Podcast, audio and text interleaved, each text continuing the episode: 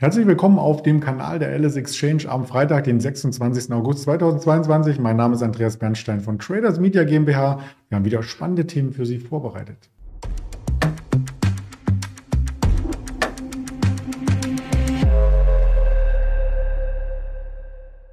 Natürlich haben wir dazu auch eine Präsentation, die bringe ich gleich mal hier mit rein und zuvor auch den Risikohinweis. Und dann kommen wir zur Live-Schalte nach Düsseldorf zu dem Björn, der schon in der Leitung wartet.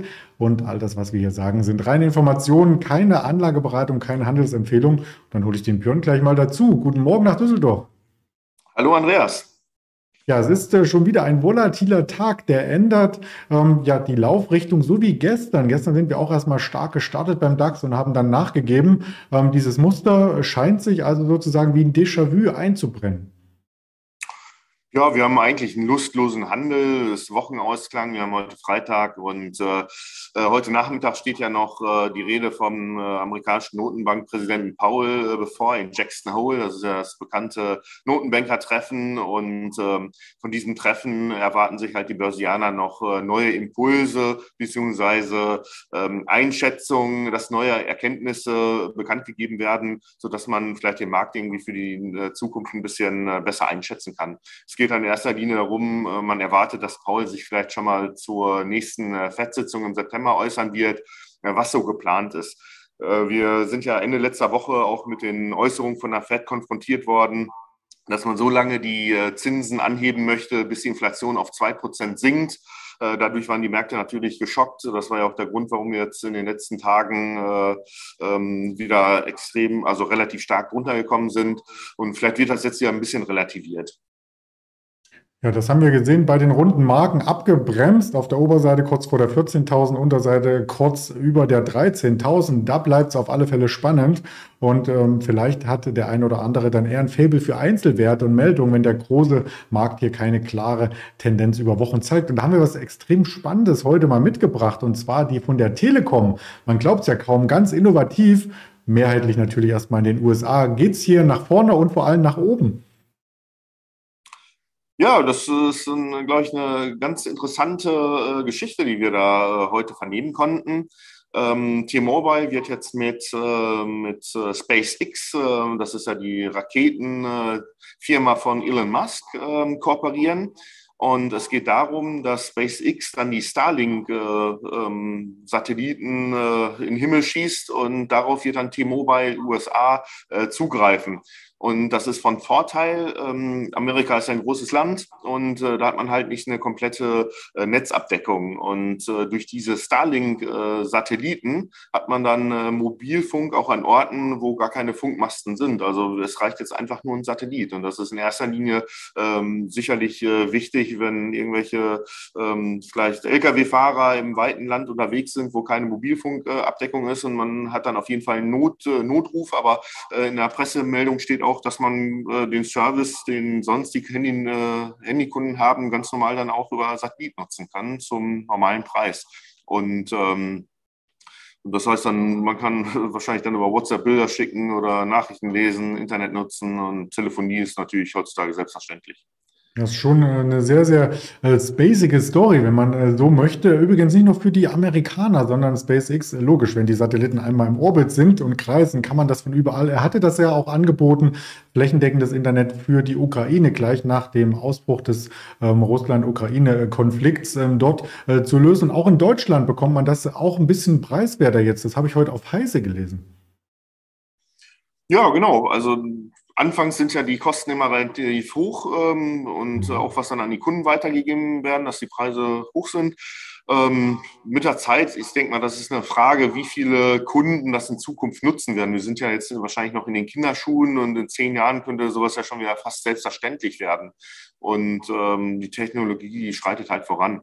Äh, interessant in dem Zusammenhang ist natürlich auch, äh, wenn man sowas nutzen kann, äh, vielleicht werden dann irgendwann auch die Mobilfunkmasten grundsätzlich nicht mehr ganz so wichtig sein. Und es gibt ja auch Unternehmen, zum Beispiel die Vantage Tower, die vor zwei Jahren an die Börse gegangen ist in Deutschland. Ähm, ich habe noch keinen tiefen Einblick so in die Szenarien äh, ähm, mir machen können. Aber ähm, als Börsianer denkt man natürlich auch, äh, das Geschäft ist äh, äh, substituierbar und äh, dass man das ersetzen kann. Und äh, ähm, langfristig gesehen weiß man nicht, ähm, ob die Geschäfte in Zukunft dann auch noch so gut dann ähm, laufen werden bei Vantage Tower. Ja, da gibt es ja noch mehr ähm, Hersteller quasi oder auch die, die die Technologie dahinter, hinter den 5G-Masten liefern, der Ericsson, ähm, Nokia und so weiter und so fort. Ähm, was hat denn das für eine Implikation auf die Telekom? Denn T-Mobile US gehört ja zu einem ähm, beträchtlichen Anteil noch dem Bonner Konzern. Ja, der, der Kurs, äh, wir sehen es ja, ist ein bisschen schwächer. Ich frage mich nur, warum du gerade die ADRs ausgesucht hast und nicht die Originalaktie von der Deutschen Telekom äh, sind ein bisschen schwächer. Also ich habe da jetzt äh, nichts zugelesen. Ähm, kann ich hier nichts zu sagen. Also ich glaube, die Meldung hat jetzt nicht den riesen Impact äh, auf den Kurs. Aber hat zumindest ähm, eine stabile ähm, Phase erreicht. Also wenn man sich das mal mit anderen Werten anschaut, auch im DAX, äh, dann hat sich die Deutsche Telekom äh, sehr, sehr gut gehalten oder sogar noch besser entwickelt, wenn man das äh, so möchte. Das gilt natürlich dann auch für die ADRs. Also ich habe genau. die mal genommen. Genau, zu Elon Musk muss man vielleicht noch ein paar Worte sagen. Er hat nämlich öfters, wenn er ein Investment getätigt hat, und das war gewinnbringend, das Geld dann wieder genommen und reinvestiert. Er war ja auch einer, äh, der bei PayPal am Anfang äh, dazugehörte und hat Geld davon genommen und hat es gleich in SpaceX gesteckt, 2002. Das ist nämlich die Firma, die eben für dieses Starlink verantwortlich ist. Die sind selber noch nicht an der Börse äh, notiert, aber ein anderes äh, Projekt von Elon Musk ist an der Börse notiert und das ist die Tesla. Da sind einige einige erschrocken, äh, ob des Kurses. Ähm, da gab es aber einen Split, richtig? Genau, und der wurde gestern vollzogen. Das war 3 zu 1 oder 1 zu 3 besser gesagt. Ähm, man hat jetzt statt einer Aktie drei Aktien im Depot und äh, somit hat sich der Kurs rechnerisch dann gedrittelt. Äh, und auf dem Level, das, das Splits werden ja vollzogen, irgendwie um den Aktienkurs ein bisschen attraktiver, also nicht so teuer erscheinen zu lassen.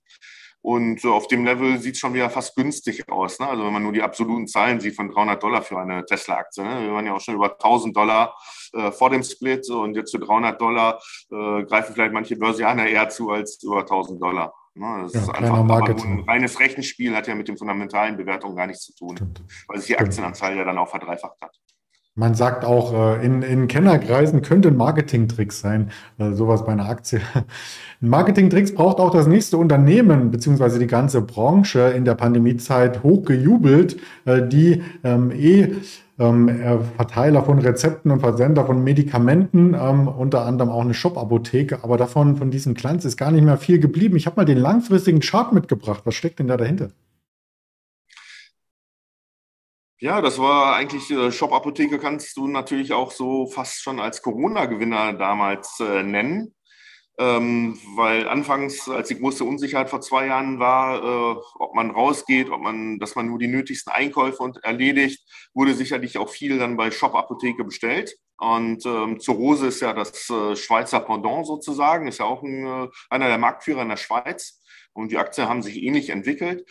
Und ähm, aber irgendwann haben Börsianer sicherlich auch festgestellt, dass die äh, Bewertungen äh, schon zu weit fortgeschritten waren. Also wir haben ja bei der Shop-Apotheke, glaube ich, ein Verfünffacher innerhalb von einem Jahr damals gehabt.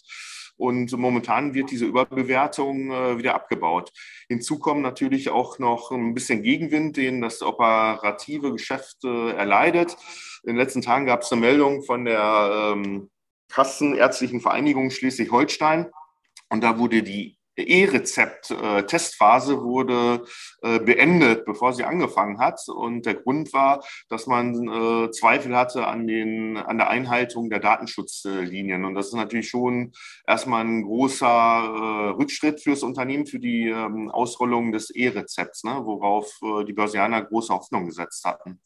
Hinzu kommt noch, gestern wurde, glaube ich, noch ein großer Insiderverkauf eines Vorstandsmitglieds äh, bekannt gegeben. Die Hintergründe, die äh, waren meines Erachtens nicht zu äh, erkennen, aber es geht um einen Gegenwert von fast einer Million Euro und das in dem äh, stark fallenden Markt. Äh, das äh, sorgt sicherlich dann auch nicht zur Beschwichtigung der Aktionäre. Ja, das Ergebnis äh, sehen wir ja hier vom Kurs und äh, blicken natürlich immer nach vorne, nicht nur auf die Ereignisse, die sich schon ähm, hier angedeutet hatten, sondern auch auf Quartalzahlen. Da kommt nämlich noch einiges auf uns zu und heute vor allem die Chingo Solar, die kennen wir auch noch aus vergangenen Tagen. Da ging es der Aktie ähm, ja auch schon besser, möchte ich meinen. Ja, aber in den letzten, äh, in diesem Jahr performt die Aktie eigentlich relativ gut. Äh, ist ein sehr volatiles Papier, die Ginkgo Solar. Und wir warten jetzt mit Spannung auf die Zahlen. Äh, Kollege rief gerade rüber, die müssten eigentlich schon da sein. Ich hatte bei Bloomberg gelesen, dass sie nur vor Handelsbeginn veröffentlicht werden der amerikanischen Börsen. Ähm, die Erwartung ist, dass wir ein Quartalsergebnis von 73 Cent erreichen. Ähm, und einen Umsatz von ungefähr 2,3 Milliarden Dollar. Ähm, was ich noch sagen kann, ist, und dass man eine Auslieferung von 8,5 bis 9,5 äh, Gigawatt, müsste eigentlich Gigawatt sein, erwartet. Und äh, ja, jetzt warten wir mal, was passiert und vermutlich wird die Aktie anschließend dann auch äh, sehr volatil gehandelt werden. Ich habe die Zahlen noch nicht vernommen, also da ist noch nicht äh, nichts passiert heute, 1,6 Prozent im Plus auf alle Fälle. Also äh, sieht abwartend gut aus. Auf die Termine sind wir schon zu sprechen gekommen, die wir heute Nachmittag haben, vor allem Jackson Hole, äh, Jerome Paul, die Rede 16 Uhr. Und davor gibt es 14.30 auf jeden Fall äh, noch die persönlichen Einkommen und die Privatausgaben der Amerikaner. Äh, das ist auch immer so ein Richtwert dafür, ob die Konsumlaune noch da ist oder eben schon etwas verpufft. Weitere Informationen verpuffen bei uns nicht, sondern die gibt es auf den Social Media Kanälen. Die gibt es unter dem Video, habe ich mal drunter verlinkt. In diesem Sinne, ganz lieben Dank an dich für deine Expertise und dann bis nächste Woche schon mal ein schönes Wochenende. Ja, dir auch ein schönes Wochenende. Dann bis Danke, die Tage mal. Tschüss.